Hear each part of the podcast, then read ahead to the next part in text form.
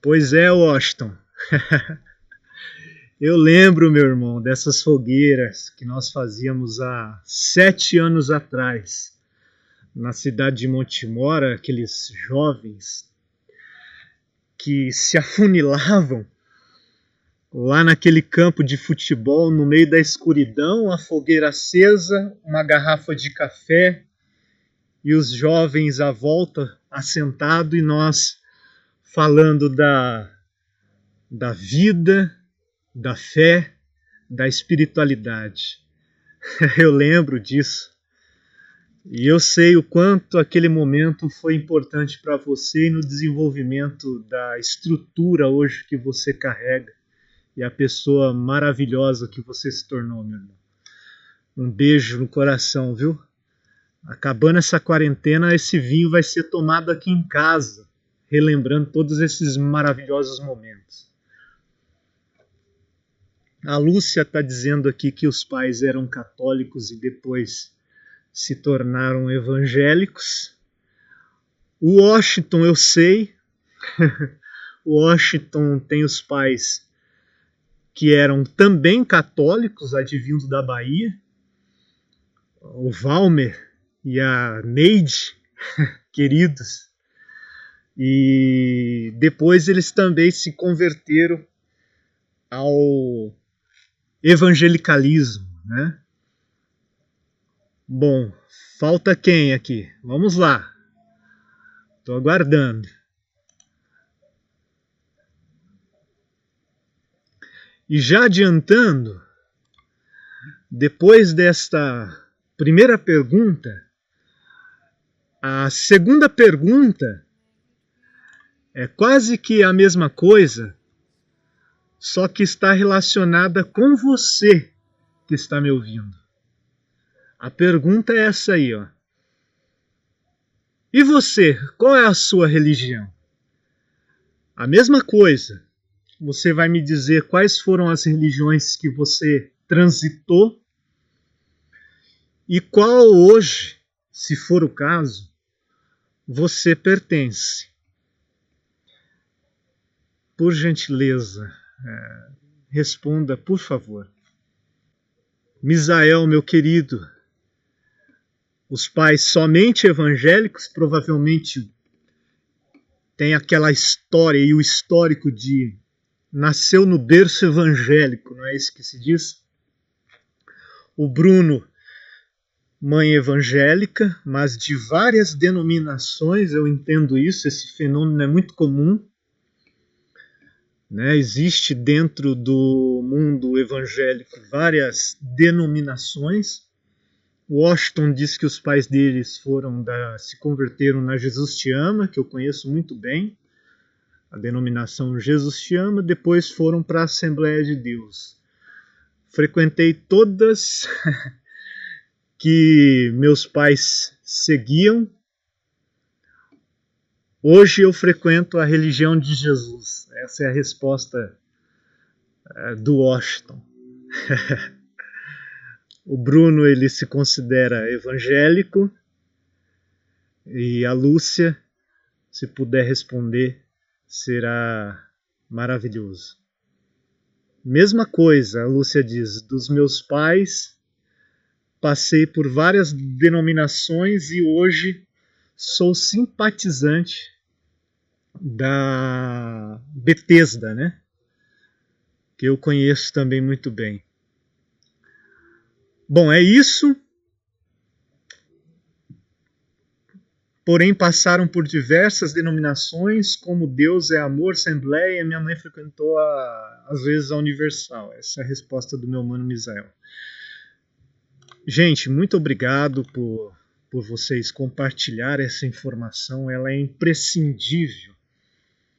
Porque a nossa didática aqui para nós desenvolvermos esse tema é que nós possamos trazer um maior com maior clareza os aspectos fenomenológicos dentro desses âmbitos das compreensões e da estrutura histórica da vida de vocês. Tá certo? Por isso dessas perguntas. E uma terceira pergunta que eu gostaria de perguntar a todos vocês, apesar desse histórico, todos que eu já sei agora, do, dos pais de vocês, de vocês, a pergunta é: vocês se consideram espirituais? Se sim ou se não, por quê? Responda por gentileza essa pergunta também. Você se considera uma pessoa espiritual? Se sim, por que você se considera? Se não, por que, que você se considera? Eu quero dar um pouquinho mais de tempo para essa resposta e eu peço que vocês sejam persistentes comigo nisso. Eu sei que parece ser um momento de entrevista, mas é imprescindível essas informações para que nós possamos, juntos com vocês, fazerem essa viagem. E hoje, como eu disse, é apenas uma viagem introdutória que logo mais eu quero introduzir uma coisa muito importante para que vocês tenham como ponto de partida de compreensão. Mas eu quero dar um pouquinho de tempo para vocês, e nesse tempo que vocês respondem essa minha pergunta, se você se considera espiritual e o porquê, é, eu não quero apenas respostas muito simples, simplistas, né? Que elas sejam simples, mas que elas sejam bem objetivas daquilo que passa no seu coração, na sua alma, no seu entendimento. Tá bom? Enquanto isso, eu vou dar um pequeno intervalo de 5 minutos a 7 minutos para que vocês escrevam detalhadamente isso. Por favor, sejam persistentes e me perdoe por essa pergunta, mas como eu disse, não é apenas uma curiosidade, é significativamente relevante para o processo do desenvolvimento dessa nossa viagem. Tá bom?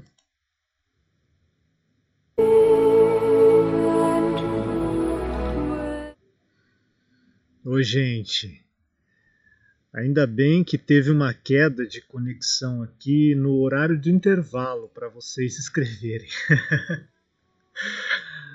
E eu pude ver aqui que a Lúcia respondeu. Eu não sei se falta mais alguém ou se esse problema de conectividade fez com que eu não recebesse ainda aqui as respostas. Mas essas respostas estão aqui. E a ideia é exatamente depois eu ler todas elas para que eu possa, nas próximas lives, e eu vou falar quando serão essas lives, ao final dessa, dessa, dessa live que nós estamos fazendo, para que vocês possam aí agendar e estar conosco nas outras lives. Bom, é comum isso que nós acabamos de presenciar aqui nesse chat é, podemos observar que a predominância é quase que absoluta. A cada dez pessoas que nós puxamos os seus históricos, familiar, religioso, uma grande parte, 80%, do percentual desses 10 são oriundos das igrejas evangélicas. E aqueles que fizeram parte de uma outra religião, em geral, fizeram essa transição para para o evangelicalismo, né? Melhor dizendo, para o protestantismo. E isso é muito comum. E essa pergunta ela está totalmente relacionada qual foi as nossas heranças de conceituações religiosas e como elas moldaram o nosso modo de pensar, moldaram a nossa estrutura psíquica acerca de pensar o divino. Porque falar do divino, falar de espiritualidade, falar da relação com Deus, ou seja, qual for a entidade que está num outro plano, sempre foi é, temática da religião. Por quê? Eu vou mostrar algo para vocês que é interessante vocês saberem. A primeira coisa é que vocês precisam entender um pouco sobre história da religião. As três maiores religiões do mundo que determinaram e determinam o conceito de vida com Deus, o conceito de espiritualidade, o conceito de relacionamento com o divino. Isto em toda a história. As três maiores religiões da história é cristianismo, o islamismo e o hinduísmo. Não são as três mais antigas, porque nesse sentido a mais antiga dessas três é o hinduísmo. É a religião mais antiga da humanidade. Data-se registros históricos, arqueológicos e do hinduísmo, da prática conceitualização religiosa, como conceito religioso, data cerca de 3 mil anos. Depois do hinduísmo, a religião mais antiga é o judaísmo, que data cerca de dois mil anos. É? Agora, desses, dessas três religiões das maiores religiões do mundo, a estatística é essa. O cristianismo vem em primeiro lugar com 2,3 bilhões de adeptos. O islamismo vem em segundo lugar com 1,57 bilhões de adeptos.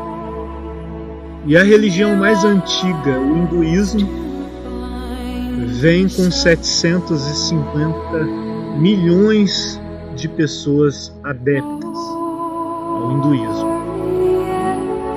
Essas são as três maiores religiões do mundo. Essas três maiores religiões também é conhecida como religiões do livro. Por que elas são conhecidas como religiões do livro? Por causa disso, o cristianismo tem como seu fundamento a Bíblia, o islamismo tem como seu fundamento o livro Alcorão e o hinduísmo tem como seu fundamento os textos Vedas e os Upanishads. Bom, dessas três maiores religiões do mundo, que são consideradas religiões do livro, por se basearem ah, o seu conceito religioso totalmente focado no livro, eu quero me atentar apenas ao primeiro, a primeira religião, que é o cristianismo. Exatamente porque, como eu disse no começo, o cristianismo foi e é a religião mais predominante aqui no ocidente da Terra. Do cristianismo, nós temos muitas vertentes. É, o cristianismo ele tem a sua vertente chamada de catolicismo, que é muito forte também ainda aqui no Brasil, perdendo bastante popularidade, mas ainda muito predominante. É, depois nós temos a vertente do protestantismo, que também é muito conhecida, aqui é onde se deriva as milhares e milhares de denominações conhecidas como evangélicas, mas aí você tem o protestantismo histórico, é, que são as igrejas mais tradicionais históricas, advinda da reforma protestante do século XVI, com Martim Lutero, e você tem as vertentes do protestantismo que foi se dividindo depois também é, e derivando as, religi as, as vertentes chamadas como protestantismo histórico. E depois você tem as milhares e milhares que não tem nem como descrever. Se eu fosse descrever aqui, eu ficaria faltando ainda. Tem igrejas evangélicas de todo estilo que você imaginar. Eu não sei se algum de vocês já perambularam por aí, dentro do mundo evangélico, e você sabe quais são as variações intermináveis que existem desse movimento chamado movimento evangélico. Bom, mas está aí: cristianismo, islamismo, hinduísmo, as religiões do livro, as religiões maiores do mundo com maior número de adeptos. Então são essas três, e me atentando especificadamente no cristianismo, que ditou e que dita o conceito de espiritualidade. Agora, cristianismo é tida como religião e ela teve um início. Agora, é interessante vocês entenderem e provavelmente possa ser que para vocês seja chocante, seja chocante essa informação, mas o cristianismo não foi fundada por Jesus. O cristianismo foi fundada por Constantino, imperador romano do século IV. É, isso já determina uma coisa muito importante e uma, uma dissociação que é a base para que a gente possa entender a desconexão entre religião e espiritualidade. Agora, antes de falar qualquer coisa sobre espiritualidade, é importante a gente entender o que é religião.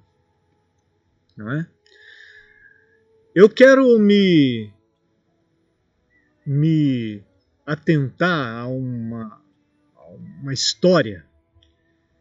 E, e essa história é conhecida aqui no, no Ocidente como a história de Adão e Eva, e que eu quero chamar aqui é, como o mito de Adão.